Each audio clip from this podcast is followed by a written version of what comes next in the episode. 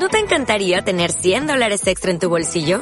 Haz que un experto bilingüe de TurboTax declare tus impuestos para el 31 de marzo y obtén 100 dólares de vuelta al instante. Porque no importa cuáles hayan sido tus logros del año pasado, TurboTax hace que cuenten. Obtén 100 dólares de vuelta y tus impuestos con 100% de precisión. Solo con Intuit TurboTax. Debes declarar para el 31 de marzo. Crédito solo aplicable al costo de la presentación federal con TurboTax Full Service. Oferta sujeta a cambios o cancelación en cualquier momento.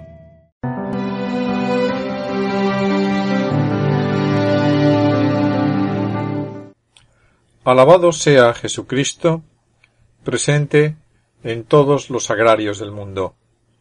Sea por siempre bendito y alabado. En el nombre del Padre, del Hijo y del Espíritu Santo. Amén. El título de la plática de hoy es Elogio de la mesura. Cuando leemos con detenimiento los santos evangelios, la vida del Señor ahí relatada, nos damos cuenta de que la sobriedad, el contenimiento, presidía la vida de Jesucristo. Conformaba también parte importante en su predicación. Recordemos la crítica y condena que hace Jesús de los ricos en varios pasajes del Evangelio. Critica a los fariseos porque eran amigos de las riquezas.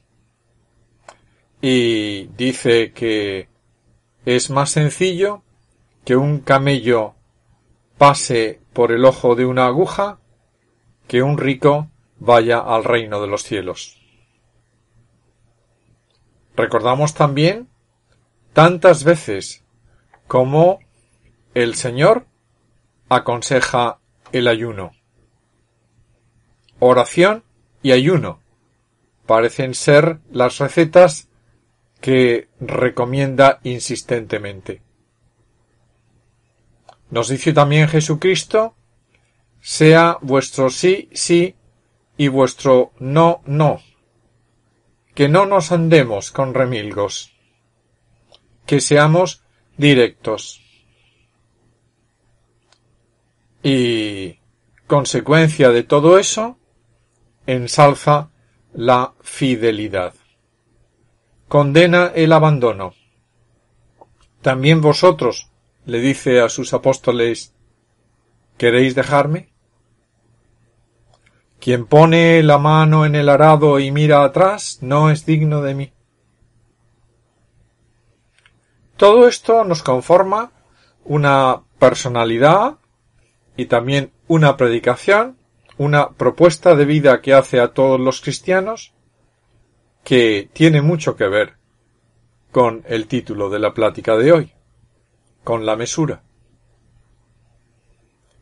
Estamos, paradójicamente, viviendo en una sociedad de la desmesura, de la exageración. En la ascética cristiana se nos ha propuesto muchas veces el énfasis que hemos de poner en las últimas piedras. Terminar las cosas bien.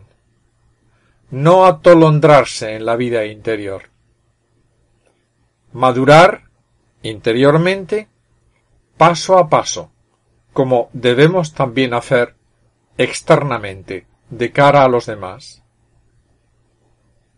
Pues bien, quizá este tema, el del elogio de la mesura, hay que meditarlo, hay que tratarlo, hay que profundizar en él particularmente en este tiempo un tiempo, como hemos dicho, de desmesura, de atolondramiento.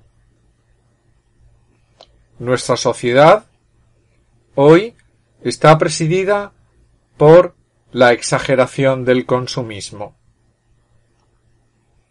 de productos que son de una obsolescencia programada, que son de usar y tirar. Es la moda. Y eso produce un gran incremento de basuras. El consumismo moderno se nota en el volumen de basura que producimos hasta el punto que constituye una seria amenaza para el medio ambiente y para las generaciones que vendrán después. En nuestra sociedad también están presentes las acciones y decisiones de efecto diferido, que es como consumir tiempo ajeno. Yo hago tal cosa y no me preocupo por las repercusiones que tal cosa, lo que sea, puede tener pasado un tiempo. Como que me irresponsabilizo de lo que los economistas llaman la externalidad. Las basuras son una externalidad, por ejemplo. Pero externalidad también es aquello que destruimos y que pertenece al común de los mortales. Léase el medio ambiente. Hay en nuestra sociedad, por otro lado, una exagerada ansia de novedades. Todo el mundo quiere estar a la última. Y ello no es bueno de ninguna de las maneras. Estar a la última es un riesgo. Porque lo último no se ha comprobado del todo. Podemos tomar ahí decisiones muy equivocadas. Aparte del elogio que egregios pensadores han hecho de la tecnología intermedia, estar a la última es encadenarse a una inercia perniciosa. Porque si nuestro deseo es estar a la última, empezamos antes de acabar. No acabamos las cosas. Las dejamos como están y vamos a otra. Empezar y empezar de nuevo. Y no. Tratemos de terminar lo que estamos haciendo. Desde el punto de vista material de las cosas, y desde el punto de vista del tiempo que usamos. No nos atropellemos. Esto es algo elemental de la virtud del orden. Empezar una cosa, terminarla y después se empieza otra. Pero no dejamos las cosas sin terminar por el afán de la novedad. Dicen los expertos que nuestro tiempo está asediado por esas dos lacras de la inmediatez y de la velocidad. Lo quiero todo, lo quiero ahora, lo quiero ya. Y vamos como con prisa. Vivimos en un síndrome de la prisa. Todo eso no puede producir menos que ansiedad. Es uno de los males de la salud en nuestro tiempo. Tanta gente ansiosa, tanta gente corriendo de un lugar a otro.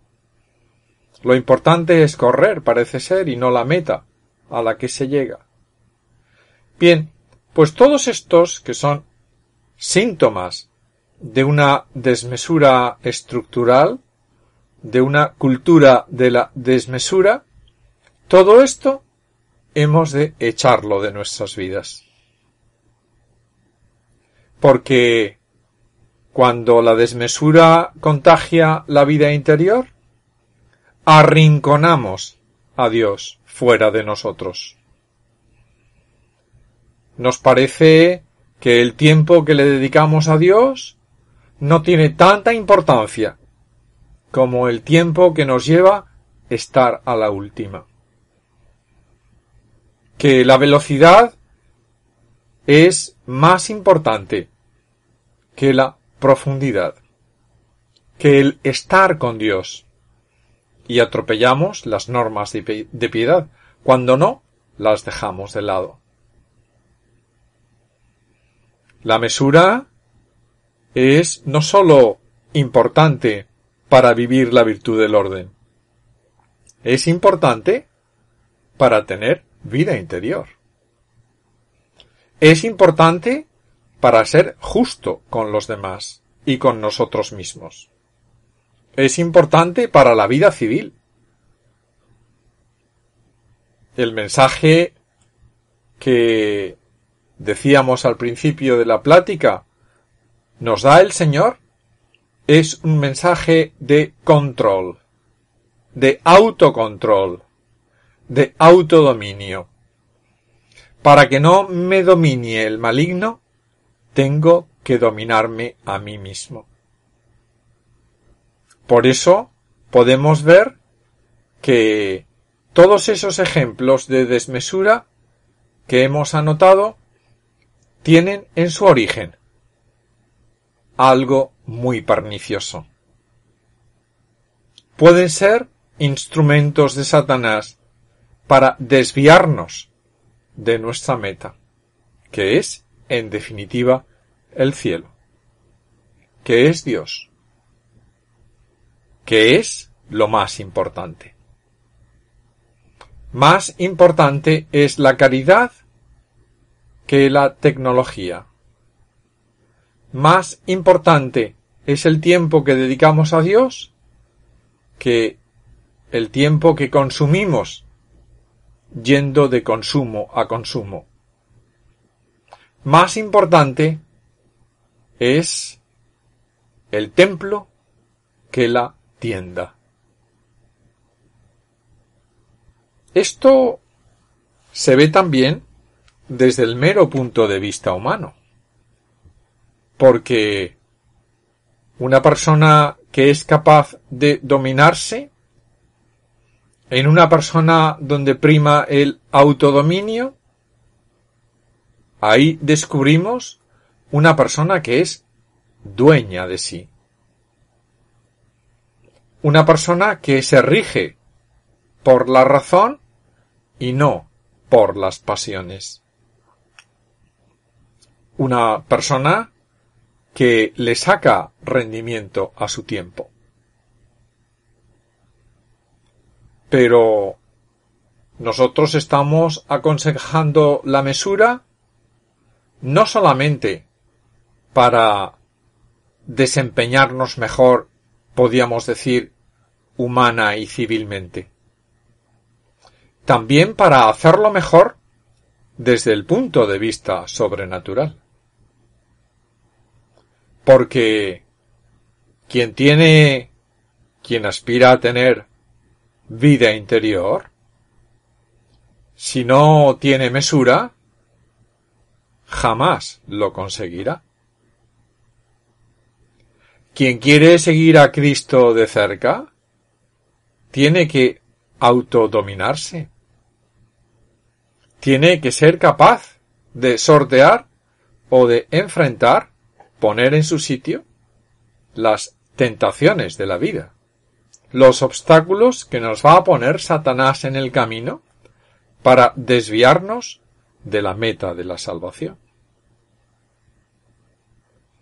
Y hay un tema también muy interesante a tener en cuenta. Y es que sin mesura no se puede perseverar. Una de las consecuencias de la mesura es la perseverancia darnos cuenta de lo importante que es el tesoro inmenso que representa el estar con Dios, la unión con Dios. Nada es más importante que ello. Qué ridículo podemos pensar aquel pasaje de la Biblia, ¿no? De vender la primogenitura por un plato de lentejas. Pues qué ridículo es vender la propia vocación por una bagatela, por un síndrome de la prisa, por una ansia de novedad, por el puro consumismo, por apego a lo material. Qué traición, ¿verdad? Poner a Dios en el mismo plano que las novedades humanas, que el último invento tecnológico, y ponernos a elegir, y elegir lo malo. No tiene sentido. La perseverancia requiere mesura, requiere contención, requiere darse cuenta de lo importante para poner lo importante por delante. Y la mesura nos lleva también a hablar de una virtud sin la cual es muy difícil perseverar, que es la paciencia. El que siempre va con prisa, la persona ansiosa, carece de paciencia. Y la paciencia es muy importante. En toda la Sagrada Escritura se le da a la paciencia una importancia capital. Sin paciencia no podremos aguantar. No podremos resistir. No podremos autocontrolarnos. En primer lugar, hemos de tener paciencia con nosotros mismos. Paciencia para controlar nuestras pasiones, para perseverar en la lucha. Paciencia para resistir. Pero también paciencia para llegar a la meta. A la meta llegaremos con la muerte. Esta vida todo es un camino. Esta vida es un trayecto, una prueba, algo que nos capacita o no para la vida eterna, para estar con Dios para siempre en la eternidad en el cielo. La paciencia para ello es un requisito indispensable. Pacientes con nosotros mismos. Llegaremos. Lo conseguiremos. De eso se trata. De salvarnos. Y nunca podemos renunciar a ello. Por eso hemos de ser pacientes. Es una meta que mientras vivamos debe ser una meta perenne. Autodominio, perseverancia, paciencia. Todo esto nos lo da, nos lo propone, nos lo proporciona la mesura. Y la desmesura es un vicio apartémosla de nuestras vidas. Rechacemos la desmesura de nuestro tiempo, de nuestra cultura, rechazándola en nosotros. No se trata de criticar la desmesura de los demás. Reformémonos por dentro para ser personas con mesura, con medida, con inteligencia con sabiduría. Esto nos lo aconsejaba Cristo. Así fue la vida de Cristo, nuestro modelo. Tratemos de seguirlo. Pidámosle ayuda para conseguirlo. Y demos gracias ya a Dios porque tenemos la seguridad de que si nosotros ponemos en nuestra parte lo que hay que poner, Dios nos concederá la gracia de dominar nuestras pasiones para llegar a la meta del cielo. Te damos gracias, oh Dios Espíritu Santo, por las luces recibidas meditando estas reflexiones y te pedimos ayuda para sacar propósitos operativos de mejora como verdaderos hijos de Dios. Que así sea. Amén.